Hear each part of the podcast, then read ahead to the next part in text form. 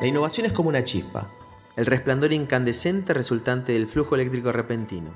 Tras la chispa, la energía se transforma en acción y a su vez en progreso. Desde Enel queremos conocer y compartir la visión de quienes generan este flujo eléctrico repentino a través del propósito, la idea y la acción. Bienvenidos a Power People.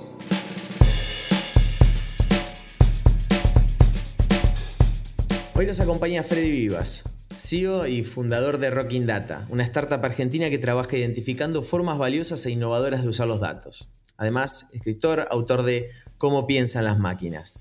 Bienvenido y muchas gracias. Hola Fer, ¿cómo andas? Un placer estar acá charlando con vos.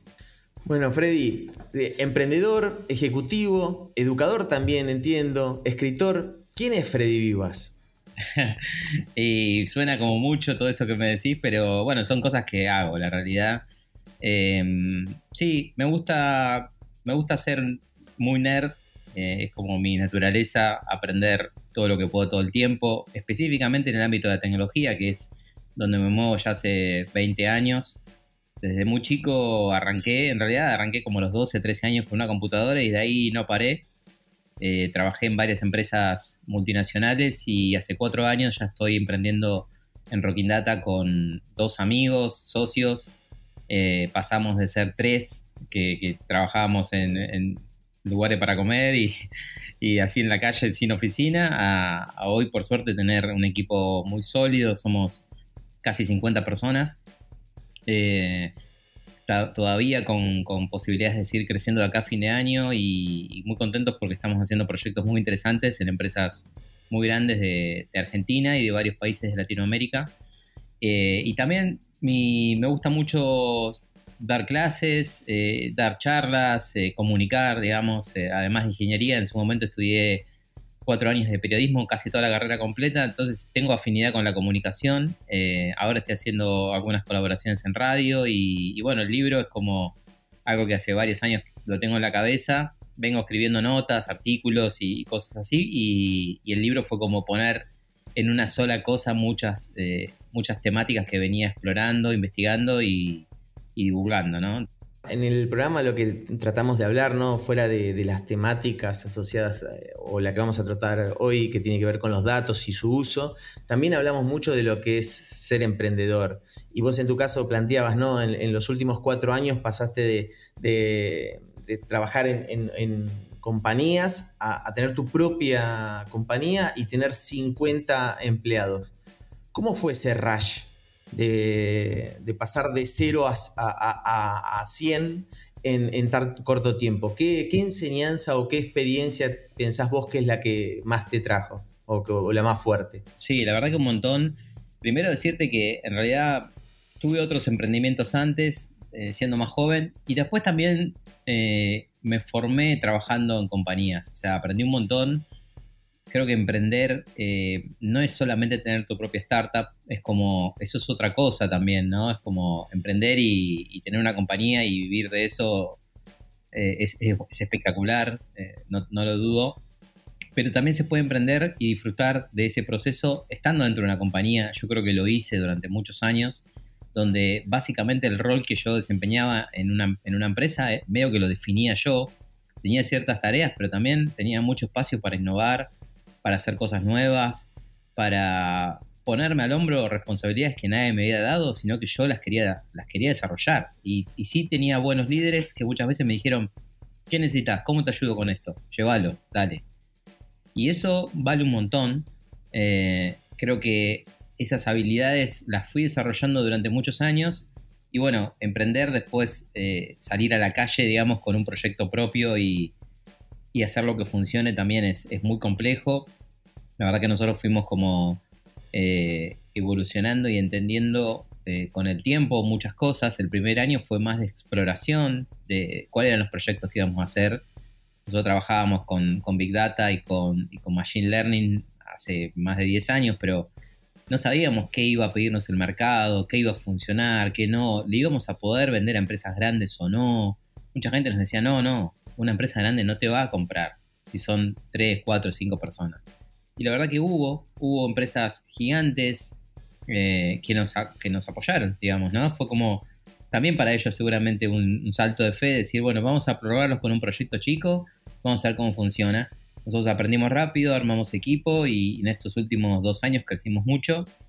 Eh, y después, los aprendizajes son miles. Eh, uno, creo, primero es eh, tener fe en lo que estás haciendo, tener confianza y en el equipo. Obviamente no confianza ciega, sino habiendo armado algo que tenga sentido. Nuestra propuesta de valor creíamos que era buena que la tendencia iba a ser a que más empresas necesiten, eh, en este caso, Machine Learning, inteligencia artificial. Confiábamos en la potencia del equipo porque nos complementamos mucho con mis dos socios, somos como, trabajamos en el mismo rubro, digamos, pero somos muy distintos los tres y sabíamos que funcionamos bien los tres. Y bueno, creo que eso es como lo, principal, tener esa, esa visión y la acción cotidiana, ¿no? Visión de mediano o largo plazo, decir, ¿hacia dónde voy a ir con esto? ¿Cuál es el objetivo que, máxima de cuatro o cinco años para adelante que me planteo con este proyecto. Y Rocky Nata salió así. Eh, y después, laburo cotidiano, todos los días, fuerte, muchísimo esfuerzo. Los primeros meses fueron sin cobrar directamente sueldo y fue bancarnos entre nosotros. Y hay momentos difíciles donde, por ejemplo, los, clientes no, aparecían y era mucho trabajo y no caerse, resiliencia, eh, seguir intentando, seguir viendo qué estabas haciendo eh, capaz de no de la mejor manera, cambiar rápido, aprender rápido de eso. Eh, me parece que son, son varios aprendizajes que hasta hoy vivimos. Nosotros seguimos todo el tiempo pensando, este rol que estoy haciendo está bien, tengo que dejar de hacer esto, tengo que hacer algo que no estoy haciendo. Eso lo revisamos, te diría, una vez por mes sobre nuestro trabajo. Y eso creo que eh, está bueno también compartirlo porque seguro que son prácticas que, no solo para emprender en una startup lo, puedes aprovechar, sino en cualquier otra organización. Hablando o yendo ya a esta cuestión de, convertir a, los datos en, información, ¿sentís que hubo algún momento donde dijiste Eureka con respecto a esto? Con decir, esto es a lo que me voy a dedicar, a convertir datos en información. Sí, sí, yo creo que sí, porque mira, yo estudié ingeniería en sistemas de información y en un momento, hace muchos años ya, me acuerdo que yo venía trabajando ya en el área de desarrollo de software, eh, en, software factories, ¿no? Empresas, empresas grandes de software que les daban servicio a empresas más grandes que incorporaban estas aplicaciones, ¿no? Y la verdad que era, estaba buenísimo, me encantó, aprendí un montón. Yo terminé después liderando equipos de desarrollo de software. Y cuando estaba en la universidad y tuve esa materia de Business Intelligence y tuve materias de data mining, tuve pocas materias, ponele que habré tenido 4 o 5 de bases de datos, me topé con una idea que no había vivido nunca, que era los datos, digamos, la tecnología construida con un fin bien específicos, ¿no? Con un fin de negocio. Era como que yo veía antes la tecnología como hay que hacer tecnología, hay que desarrollar porque hay que desarrollar, ¿no? Y acá la visión de el uso de los datos dentro de esas materias que cursé fue como, mira, podés mirar esta, esta data que está ahí que nadie a veces está usando para vender más, para hacer más eficiente un proceso, para optimizar algo, para saber cuánto voy a vender de un producto, para visualizarlo de manera que todo el mundo lo entienda. Empecé a ver cosas que antes no había visto de la relación de los negocios o de cómo funcionan las cosas en las organizaciones y la tecnología. Vi ese mundo. Empecé a investigar y me topé con varios conceptos como el de Big Data, inteligencia artificial. Te hablo hace, no sé, 10 años, un, poco más y encontré una universidad por el 2009, una universidad que se llama Singularity University, que generaba mucho contenido sobre esto, eh, contenido sobre el futuro de todas esas tecnologías, y ahí es como que se me cruzó todo, eh, ya veniendo a haber trabajado en varias cosas de tecnología, y, me metí en una, en una empresa multinacional eh, a desarrollar, era parte del equipo que estaba desarrollando el área de Big Data, que terminó teniendo casi 130 personas, en ese momento. Y bueno, para mí fue un aprendizaje tremendo, porque la verdad que no tenía experiencia eh, como manager en, proyectos de data y terminé aprendiendo un montón, contratando gente, contratando empresas, eh, proveedores, em, desarrollando proyectos internos. Eh, fue como un gran momento de, de conectar con esta tecnología. Y yendo a esto, porque una vez que la tecnología está montada, ¿no? Eh, es como vos, vos lo decías, ¿no? La, cuestión no, tenía que ver con la tecnología, tenía que ver con qué hacer con esta tecnología, ¿no? Y, los datos son procesados en, microsegundos o, o, parte muchísimo más chiquita del tiempo. ¿Qué hay que desarrollar como empresa para poder realmente sacarles provecho? Son varias cosas. Eh, me parece que una cosa primera es ponérselo como una prioridad. Arrancaría por ahí, ¿no?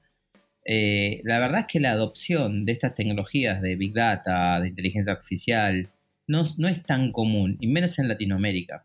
Hay eh, contados casos de empresas que tienen un desarrollo eh, de, digamos, de vanguardia o de primera línea de estas tecnologías, ¿no? Son proyectos que están medio sueltos, se están desarrollando. Entonces, primer punto para mí es ponerlo como una prioridad, como un plan, ¿no? Armar un plan y decir, ¿queremos ser una compañía data driven? ¿Una compañía que tome decisiones basadas en datos? ¿Queremos ser una empresa que tenga modelos predictivos, que tenga inteligencia artificial gestionando cosas que se pueden hacer con inteligencia artificial? Bueno, tomar esa decisión, armar un plan y empezar a ejecutarlo. Primer punto. Otro punto es, y casi diría al mismo tiempo, desarrollar como tres columnas. Una columna que es cultura y alfabetización en datos, ¿no? Como toda la organización va a tener que empezar a entender de todos estos conceptos. No solamente el área de data science o el área de machine learning, no, no. Toda la empresa va a tener que desarrollar habilidades de datos a diferentes niveles, pero por ejemplo, las habilidades de Data Analytics, que por ejemplo podrían ser usar bien Excel, usar estadística, usar BI, tableros, usar SQL, usar minería de datos a nivel básico, usar por ejemplo Data Storytelling, todas esas habilidades de analistas de datos van a desarrollarse en todas las empresas, en todas las áreas. Una persona que hace análisis financiero, va a tener que saber algo de análisis de datos. Una persona que hace recursos humanos va a tener que saber también. Entonces tenemos, por un lado, el eje cultura, alfabetización en datos. Por el otro lado, las fuentes de datos, entender cuáles son las fuentes que tengo internas de la compañía, entender qué otras fuentes puedo conseguir y gestionar del mundo externo, ¿no? Datos abiertos, imágenes satelitales, datos de redes sociales, datos de, censos, de Google, hay millones de fuentes de datos que pueden servir, hay que entender cuáles sirven y cuáles no, y armar un ecosistema de fuentes de datos robusto. Y por el otro lado, generar casos, ¿no? Generar casos, estoy hablando de encontrar un problema y buscarle una solución con Machine Learning, que puede ser un modelo predictivo para saber, no sé, predicción de churn de clientes, puede ser un modelo predictivo de optimización de pricing para saber cuál es el precio correcto para cada tipo de cliente. Pueden ser eh, proyectos para, áreas de recursos humanos, para entender cuál es el mejor camino para recomendar contenido a un colaborador. Pueden ser millones de, proyectos, pero el punto entonces va a ser armar una estrategia que contemple esas tres columnas, ¿no? que decimos fuentes de datos, infraestructura tecnológica, cultura de datos, alfabetización en datos y casos de éxito o casos reales de implementación que muestren a toda la compañía lo que se puede hacer con esto. Eh, eso es muy interesante y sobre todo porque he visto parte de estos procesos intentar nacer y por eso fuera de esas tres columnas que, vos planteás, lo que pasó primero, esa piedra fundacional de, que la empresa diga, quiero ser una compañía eh, que base sus, decisiones en, información, ¿no? Data driven. Es tal vez como, el momento más complejo, porque lo tiene, quien tiene que tomar esa decisión muchas veces es, gente que no es tecnológica. ¿Has tenido que participar de esos procesos? Me imagino que sí. Eh, ¿cómo, ¿cómo, surgen? ¿no? ¿Cómo guías a, a una persona sin esos conocimientos a, que tenga que dar este paso al vacío, al fin y al cabo, de, tener que poner algo que no entiendo en el lugar número uno de prioridad dentro de una gran compañía, ¿no? Como puede ser una multinacional que hoy tal vez no hice ese, ese giro. Está excelente la pregunta. Y mira, te digo, la mayoría de los proyectos de data, no de Argentina, del mundo, están liderados por áreas que no son de tecnología. Quizás te sorprende este dato. Pero lo que sucede es, justamente lo que vos decís. Y para mí un proyecto de data, un proyecto de inteligencia artificial, un proyecto de machine learning, lo que sea, tienen parte de tecnología, pero tienen igual o más parte de negocio. O sea, hay que crear proyectos que le funcionen al negocio. No son proyectos de infraestructura tecnológica meramente. La infraestructura tecnológica, montar un servidor, elegir cuál es la nube correcta para implementar esto, porque por ahí una funciona mejor con video, o funciona mejor con otra técnica, o es más barata una u otra, o preferís que sean servidores on-premise locales porque la velocidad de transferencia o la confidencialidad o lo que querramos pensar, son consideraciones técnicas sin duda. El lenguaje con el que se desarrolla, muchas de estas cuestiones son técnicas, pero tienen que estar siempre orientadas a resolver un problema de negocio. Y esa visión de negocio, en la mayoría de las empresas, no está en el área de IT, está en otras áreas. Y lo que se hace es desarrollar co-creaciones, ¿no? Donde tenés un área de negocio con una necesidad específica y un área de, tecnología que acompañan ese proceso. Es un proceso que por igual se necesitan ambas áreas, ¿no? Nosotros, eso es lo que yo veo hoy que está sucediendo en el mundo. Quizás con el tiempo esto vaya pasando cada vez más a las áreas de tecnología, pero hoy el estado que yo reconozco es, ese. Eh, y no lo veo mal, porque son eh, proyectos que impactan muy positivamente en los negocios y está bueno tener una visión del entendimiento del problema, que esa visión es la que tienen las áreas, como decirte, un director de marketing, un director de recursos humanos, son los que saben lo que se necesita, ¿no? Eh, y eso es creo que el camino correcto a seguir.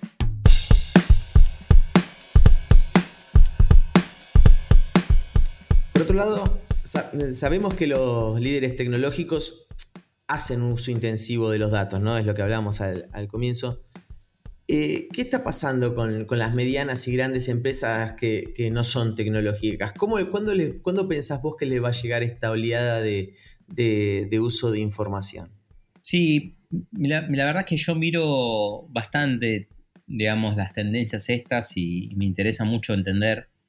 Eh, creo que las empresas, por supuesto, las digitales, son las que llevan el liderazgo, ¿no? Porque tienen datos digitales, porque conocen sus datos, porque saben la potencia de usar algoritmos que hagan predicciones. Sin duda, esos, esos lideran, pero también veo cada vez más empresas del estilo más tradicionales, digamos, por ejemplo, retail o oil and gas u, otras, eh, que están empezando cada vez más a entender el poder de todo esto lo que creo que pasa es que no se podría definir por empresa o por industria, sino más bien por áreas. Por ejemplo, las áreas de las empresas de retail que están eh, en marketing quizás ya están muy bastante evolucionadas, ¿no? Porque veo que, por ejemplo, las empresas tienen áreas de marketing que buscan todo el tiempo con la tecnología que, que, se pueda tener, la más innovadora que se tenga, a disposición para vender más, para fidelizar clientes. O sea, lo usan porque saben y vieron casos en el mundo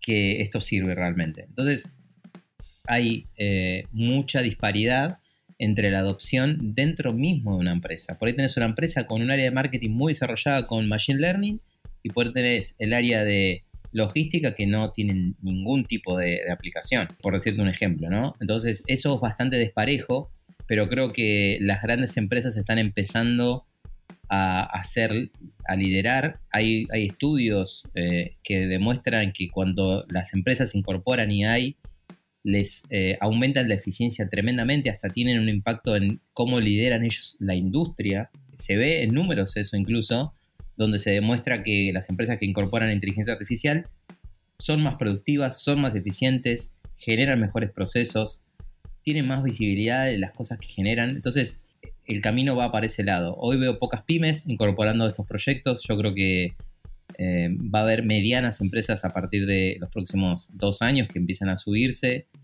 Nosotros, por ejemplo, generamos la mayoría de las veces proyectos para grandes compañías eh, y pocas para pymes o medianas, pero estamos generando algunos, algunos productos tipo plataforma eh, como Data Science as a Service donde ahí va a haber más posibilidad por un tema de costo y de funcionamiento para que más medianas empiecen a sumar a todo esto. ¿Y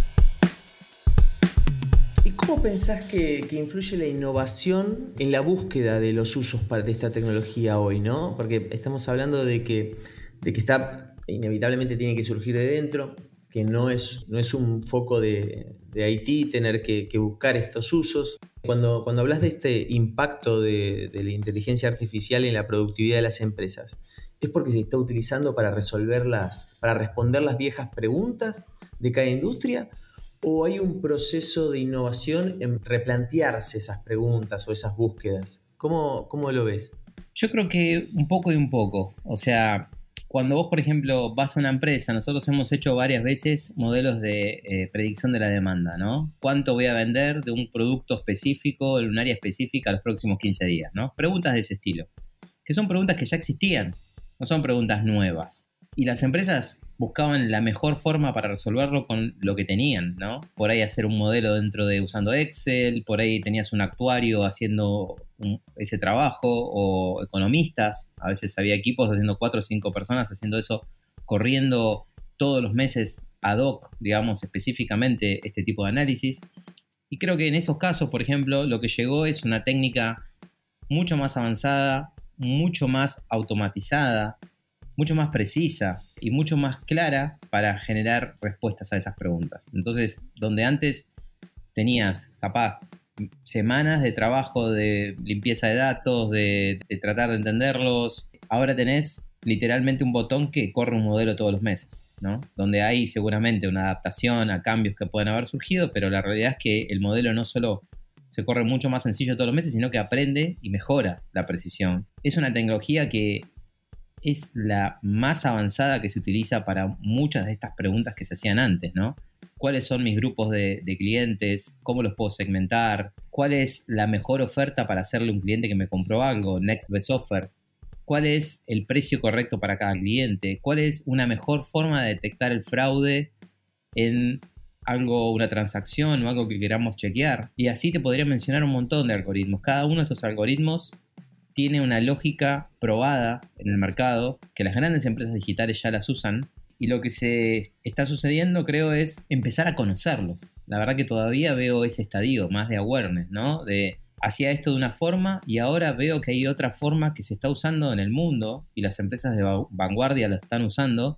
¿Cómo hago para incorporarlo a mi organización? Esto no es solamente construir un algoritmo, ¿no? Es construir toda una lógica que haga que esos algoritmos funcionen productivamente dentro de una empresa. Y esto me refiero a plantearse el objetivo estratégico de la empresa, ver cuáles son, cuál es la mejor respuesta que podemos generar, cuáles son las fuentes de datos. Incorporo fuentes de afuera, construyo un modelo, lo pongo disponible en una, en una API, en un tablero, en un, no sé, en una aplicación y tomo decisiones basadas en eso. Ese, ese framework, ese marco de trabajo, fíjate que incorpora mucho más que crear un algoritmo porque estamos hablando de un proceso completo de disrumpir la manera en que gestionamos las cosas, en que hacemos las cosas, para entregar mucho más valor a través del nuevo conocimiento que genera la inteligencia artificial y el machine learning, ¿no? Entonces, la innovación para mí es muchas veces, estoy, coincido que a veces son preguntas que nunca se hicieron, pero creo que hay muchas preguntas que se venían haciendo y, ahora se resuelven de una forma mucho más eh, eficiente. Sí, eso, eso es un viaje. A mí me causaba mucha gracia porque la siguiente pregunta que te quería hacer era si al saber realizar las preguntas correctas se entrena. Pero mientras me ibas respondiendo, yo decía, la pregunta no es si se entrena, sino quién se entrena para hacer las preguntas correctas, ¿no? ¿El humano o la máquina? Y eso me lleva a, esta cuestión de, la inteligencia artificial y lo, que hablabas del machine learning. Cómo las máquinas se autoentrenan a realizar cada vez mejores preguntas. Mira, yo creo que por un lado lo que está sucediendo es que hay nuevas preguntas y que las personas tienen que hacer preguntas. Y, hay una frase muy, buena que leí por ahí en algún momento que decía, las máquinas no son inteligentes porque solamente saben responder preguntas. Y eso creo que es una muy buena reflexión. En general, eh, la inteligencia artificial lo que tiene también es que puede llegar hasta automatizar y tomar decisiones, digamos, ¿no? Eh, es como un proceso que es mucho más abarcativo.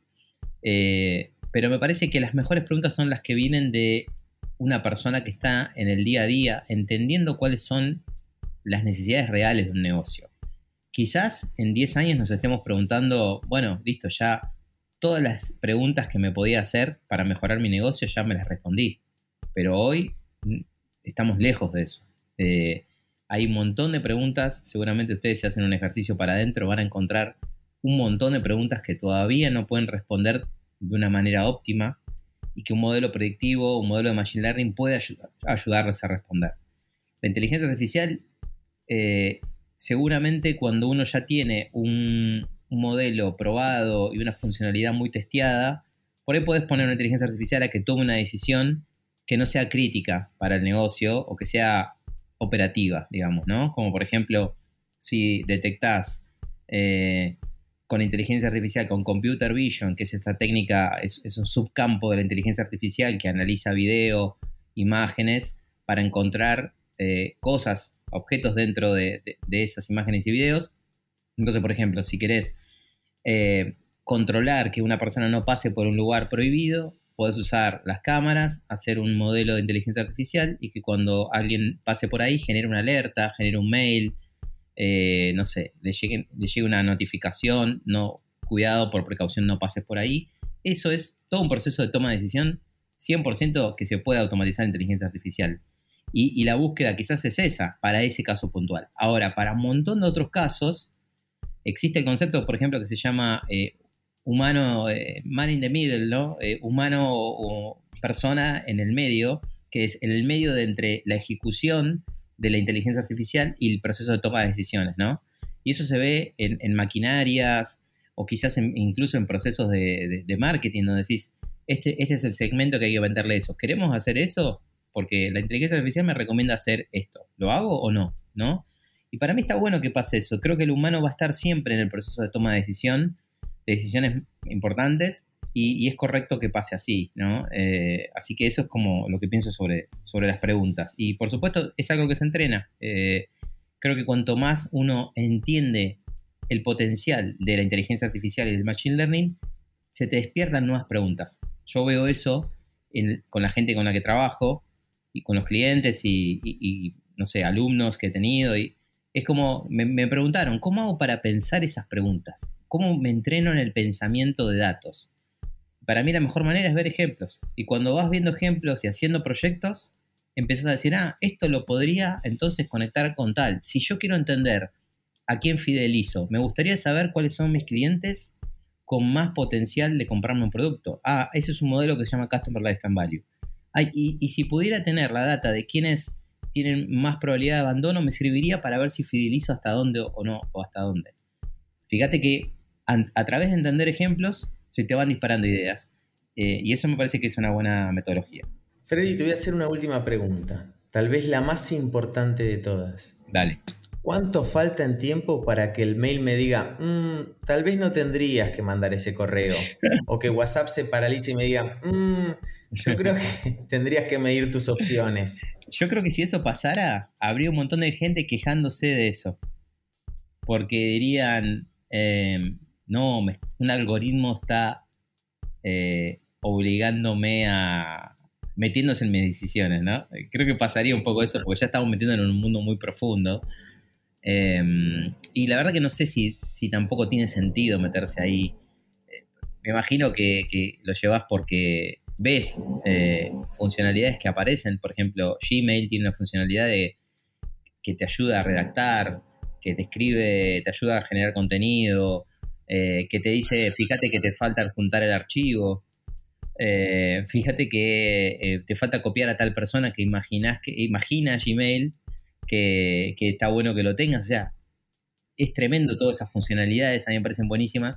No sé hasta dónde llegará, pero, pero bueno, em, para mí también yo dejo mucho espacio a... no, soy de los que quiere llevar todo a ese mundo. Mi visión particular es que creo que hay cosas que están buenas y cosas que no. Eh, el espacio de lo humano, de lo creativo, de la, intuición también. Eh, eso es una discusión que siempre aparece, ¿no? Intuición versus datos. Yo creo que es un complemento. La data, si tenés bien eh, la información en el momento correcto, la forma correcta, la información pertinente, te ayuda a tomar decisiones y tu intuición va a valer también en eso. O sea, entonces creo que es un mix de la parte cuantitativa y la parte cualitativa. Freddy, te em, daría para hablar muchísimo, muchísimo más tiempo, pero no te queremos robar más. Solamente agradecerte mucho, fue un placer tenerte y poder hablar con vos en, este pequeño espacio nuestro. Así que gracias, gracias por la chispa y, éxitos en todo lo que viene, que, veo que es mucho. Muchas gracias a ustedes por la invitación, es un placer y los felicito por, por, lo que están haciendo, así que arriba con eso.